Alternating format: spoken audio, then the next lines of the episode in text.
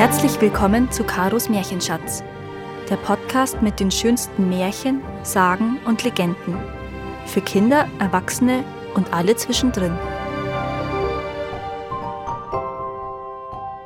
Der Mantel des Zauberers.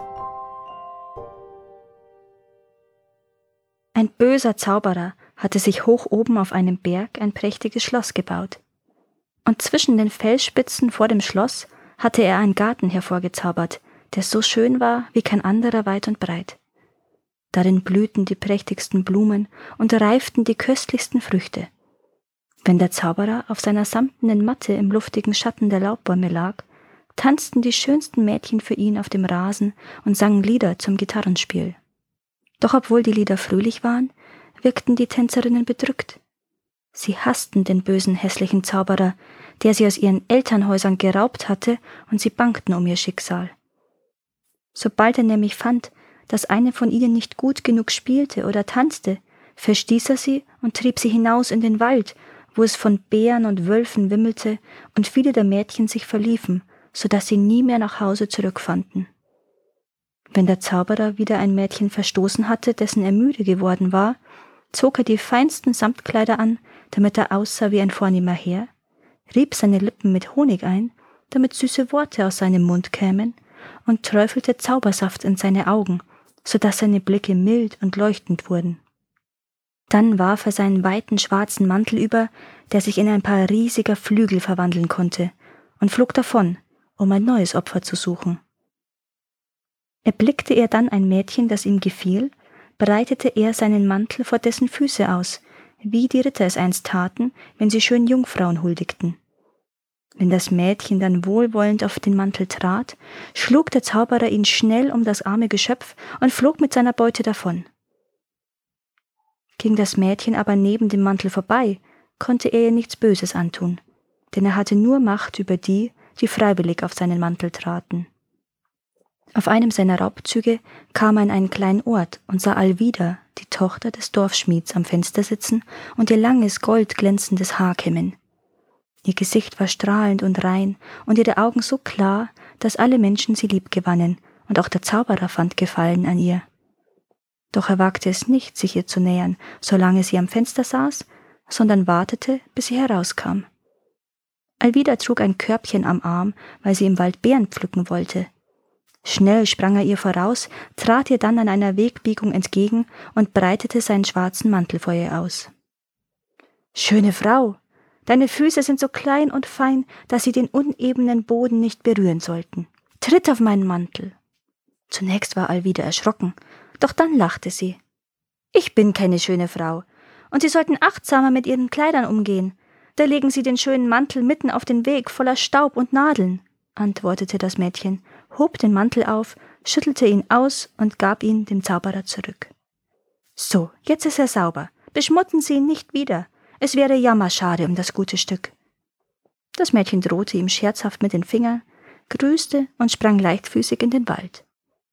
Doch der Zauberer verspürte ein großes Verlangen, Alvida mit auf sein Schloss zu nehmen. Er schlich ihr nach und überlegte sich dabei, wie er sie mit einer neuen List in seine Gewalt bekommen könne. Da entdeckte er in einer Talmulde eine weidende Ziegenherde. Darunter befand sich ein großer Bock mit riesigen krummen Hörnern. Wenn ich ihr Angst vor dem Ziegenbock einjagen könnte, würde ich meinen Mantel hochhalten, als wolle ich sie schützen, dachte der Zauberer. Dann wird sie sich hinter dem Mantel verstecken wollen und schließlich auch darauf treten. Mit einem Zauberpfiff lockte er eine Menge Wespen und Bremsen an und hetzte sie auf den Ziegenbock. Das Tier geriet, von den Insektenstichen gereizt, in Raserei und griff seine Plagegeister an. Da dieses Unterfangen jedoch erfolglos blieb, sah sich der Ziegenbock nach anderen Lebewesen um, die er auf die Hörner nehmen könne. Er entdeckte Alvida und raste im Galopp auf sie zu. Das war ganz so, wie der Zauberer es wünschte. Mit schnellen Schritten sprang er zu ihr und hielt seinen Mantel hoch, um sie vor dem Ziegenbock zu schützen. Wieder hatte sich der Zauberer getäuscht. Alvida erschrak zwar vor dem wilden Tier, aber sie versteckte sich nicht hinter dem Mantel, sondern hinter einem Baum, um den dann beide, das Mädchen und der Ziegenbock, wie wild herumjagten. Plötzlich stolperte Alvida über eine hervorstehende Wurzel. Da breitete der Zauberer schnell seinen Mantel aus und hoffte, sie würde auf ihn fallen. Doch sie geriet nur ein wenig ins Wanken. Der Ziegenbock aber raste genau auf den Mantel zu und verfing sich mit seinen Hörnern darin. Da schlug der Zauberer zu, so dass das Tier fiel und wie benommen auf den Waldboden liegen blieb. Als er die Hörner aus dem Mantel lösen wollte, stellte er erbittert fest, dass sie einen großen Riss hinterlassen hatten. Alvida sah das ebenfalls und war sehr traurig darüber. Sie glaubte, der Riss sei entstanden, weil der Zauberer sie beschützen wollte. Schade um den schönen Mantel, sagte sie, und daran bin ich schuld, wenn ich ihn doch flicken könnte. Und das versuchte sie auch gleich. Sie brach einen Dorn von einem Busch, stach mit einem zweiten ein Loch in das obere Ende und hatte so eine Nähnadel. Als Faden nahm sie eine Locke aus ihrem goldgelben Haar. Gib mir den Mantel, bat sie. Vielleicht kann ich ihn vorläufig so nähen, dass man den Riss nicht sieht. Zu Hause kannst du alles besser machen lassen. Alvida legte den Mantel über ihr Knie und nähte den Riss, so gut sie es vermochte. Zum Schluss wollte sie die Locke abreißen, aber daran hinderte sie der Zauberer. Warte, lass uns erst sehen, ob das reicht, log der Zauberer. Und während er den Mantel gegen das Licht hielt, schüttelte er den Kopf. Sie müsse noch ein paar Stiche mehr machen, meinte er. Das Mädchen erhob sich und beugte sich vor, um die Stelle zu suchen, an der es die Nadel ansetzen müsse. Da ließ der Zauberer den Mantel zu Boden fallen, und Alvida setzte ganz zufällig ihren Fuß auf den Saum. Im selben Augenblick schlug der Zauberer die Zipfel des Mantels um sie, und Alvida sah mit Entsetzen, wie der Mantel sich in ein paar schwarzer, riesiger Flügel verwandelte und sie sich in die Lüfte erhoben. Das Erschreckendste aber war die Veränderung, die im Gesicht des Zauberers vor sich ging. Seine Augen wurden zu feurigen Kugeln, und aus seinem grinsenden Maul ragten die spitzen Zähne eines Raubtiers. Hilfe, Hilfe! schrie Alvida. Und als ob ihre Bitte erhört worden wäre, verfing sich die herabhängende goldene Locke, mit der die Naht zusammengefügt war, in einem Zweig. Und die Locke war so stark, dass sie nicht riss, so sehr der Zauberer auch daran zehrte. Der Mantel blieb im Geäst des Baumes hängen, und um ihn loszumachen, musste der Zauberer den Arm benutzen, den er um das Mädchen geschlungen hatte. So konnte Alvida ihm entschlüpfen und auf den Boden zurückspringen. So eilte sie so schnell sie konnte nach Hause. Als sie die Tür hinter sich geschlossen hatte, fiel sie hin, halb tot vor Ermüdung und Schrecken. Und es dauerte geraume Zeit, ehe sie so weit wiederhergestellt war, dass sie ihren Eltern berichten konnte, was sie erlebt hatte. Der Zauberer flog außer sich vor Wut auf sein Schloss. Alle zitterten und verbargen sich vor ihm, weil sie fürchteten, seinen Zorn auf sich zu ziehen. Niemand wagte zu sprechen oder auch nur zu flüstern, bevor der Zauberer sich in seine Räume zurückgezogen hatte.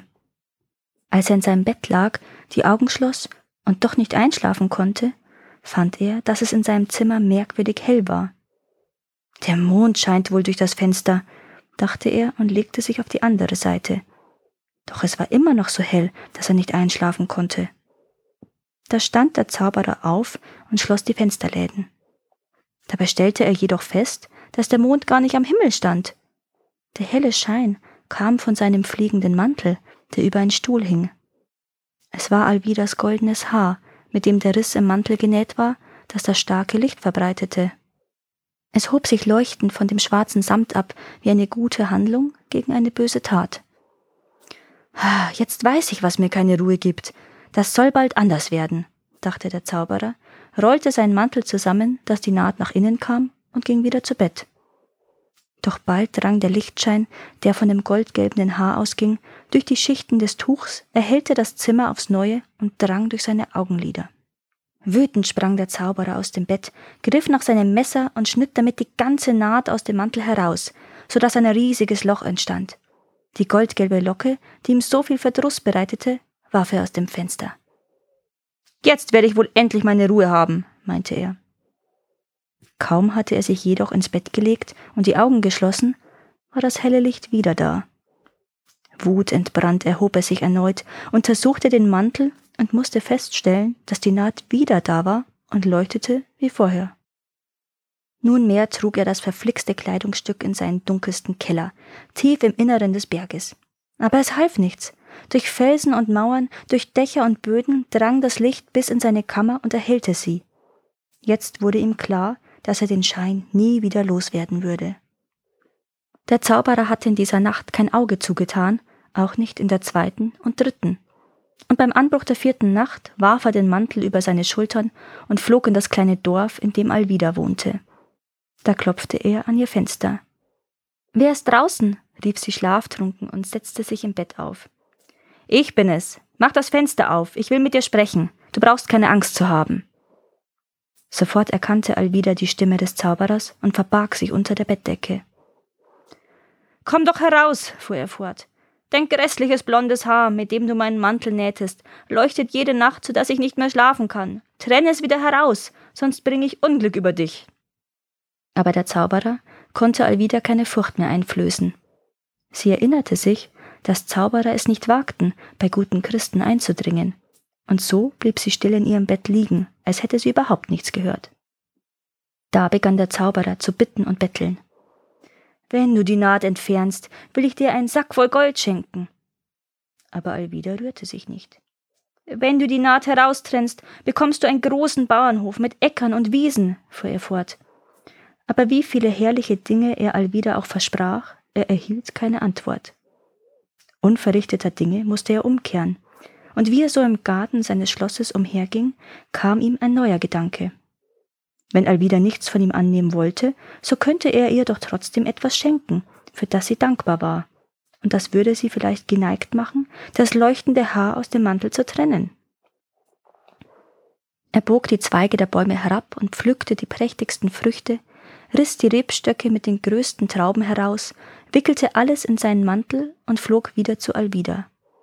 Vor dem Fenster pflanzte er die Rebstöcke, zog sie am Haus entlang befestigte sie an der Fensterbank und am Dachsims und hängte alle Früchte, die er im Schlossgarten gepflückt hatte, neben die Trauben, so dass ein wunderbarer Rahmen um das Fenster entstand. Der Zauberer flog nach getaner Arbeit wieder heim und legte sich ins Bett. Und diesmal geschah etwas Merkwürdiges. Aus der Naht mit der goldenen Locke strahlte nur ein schwaches Licht, und er konnte augenblicklich einschlafen. Als Alvida am nächsten Morgen aus dem Fenster sah, erblickte sie eine arme Frau, die auf ihrer Wanderung Rast gemacht und sich an den Wegrand gesetzt hatte.